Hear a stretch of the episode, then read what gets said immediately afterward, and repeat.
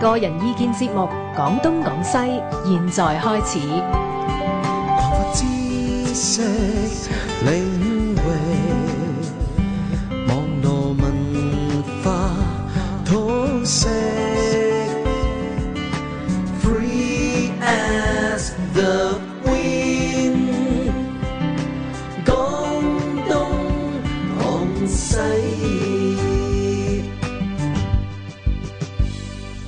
歡迎大家收聽星期四晚嘅廣東廣西嚇，咁啊今晚咧算唔算稀客咧？對我嚟講就係稀客 唔啦，稀一啲都唔稀啊，係熟佢哋熟到不得了。啊 就係阿伍志忠啊。不過啊阿 Eric 啊即係好忙，大忙人，係我哋好難先至再抽到個時間揾佢同我哋一齊傾下偈，聚下舊。啊係係大家好，大家好，你好啊，馬 Sir，係你好啊，李老師， 大家好，即係稀客咧，就係真係我都好少做節目係遇到佢啦，冇係唔錯。緊所以要。我哋今晚咧就即係我知道揾到 Eric 咧，我就即係一定要將嗰個嗰個欄個欄啊 set 高啲啊。嗯，即係我大家都即係如果聽眾對 Eric 仲有記憶，飲食達人。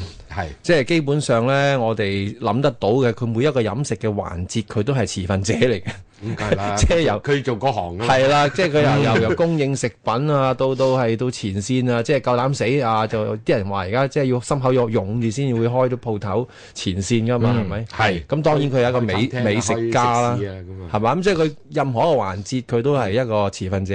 係咁不既然係咁，我哋今日 set 高少少嗰個嗰、個難度，係即係今日我哋嘅主題係叫做係飲食關係。哦但係我哋就不講飲不講食，哦就講嗰個飲食而衍生嘅關係，誒咁得意過癮啊！哦！我第一個諗起咧就係中國傳統講噶，叫做酒肉朋友。嗯咁啊，頭先 Eric 話咧，要揾個好嘅酒肉朋友其實係好難嘅。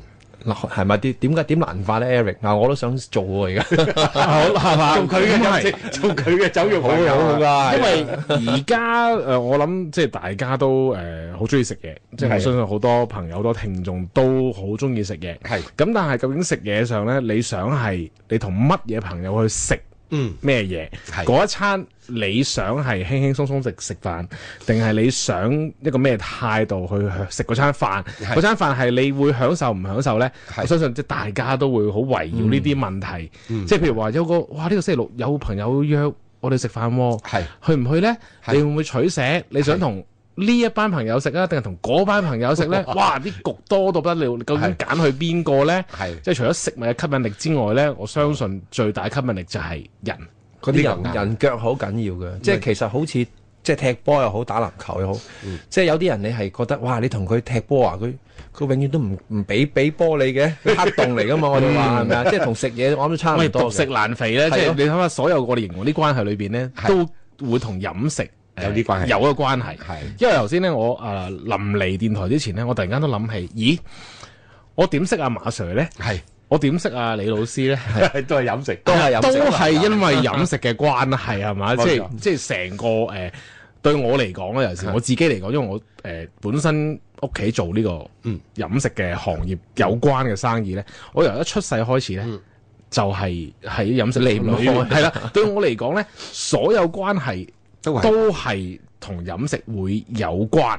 嗱，呢度我係想插一插先嚇，即係嗯沙即係叉開一筆問阿 Eric 幾個問題。嗱，譬如我哋通常講音樂咧，就要睇呢個人，譬如學彈琴得唔得？咁係咩嘢咧？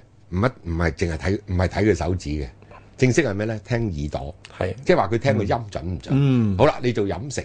咁樣點知你做得到飲食咧？嗯即係係咪好似音樂咁？喂，你條脷好勁係喎，嗯即係個味道分得好清楚定嘅。係眼夠利咧，定係點咧？係嗯係嗯啦，啦嗱，，譬如酒咧就好緊要嘅，我識聽，即係我我就自己唔係酒徒嚟嘅，係因為呢個身體關係啦。嗯咁啊，但係咧好多朋友飲酒，佢就話咧，即係真真正正好識飲酒嘅人咧嘅人咧，嗯一飲落去咧，即係佢係分得到嘅，即係個味道好細緻嘅地方，誒，即係好誒英文所謂好 subtle 嘅地方嗯係，嗯好細緻嘅，佢都分得到。即係一般人咧，哦牛飲咕嚕咕嚕，因為中國人尤其是咧嗯係嗯開支白蘭地就好似當汽水咁飲㗎嘛咁咧，你其實就唔係飲酒，咁就唔係品酒啊，即係正式嚟講，要品咩叫品嚐咧？就係要嗒到好細嘅，即係個味道裏邊好細緻嘅地方，佢都能夠品嚐到出嚟，咁先至係叫做品酒啊嘛係。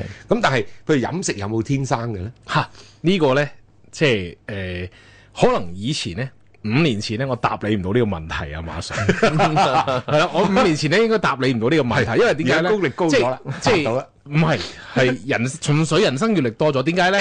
即係誒喺我哋認識或者我哋好多朋友裏邊，係應該睇怕都冇乜人唔中意飲食嘅，係啊，係咪？冇啊好好少係咪我？未聽過，極少。係好啦，正正咧，即係我喺點解頭先你講呢樣，我突然間嚇、我本身中意食嘢，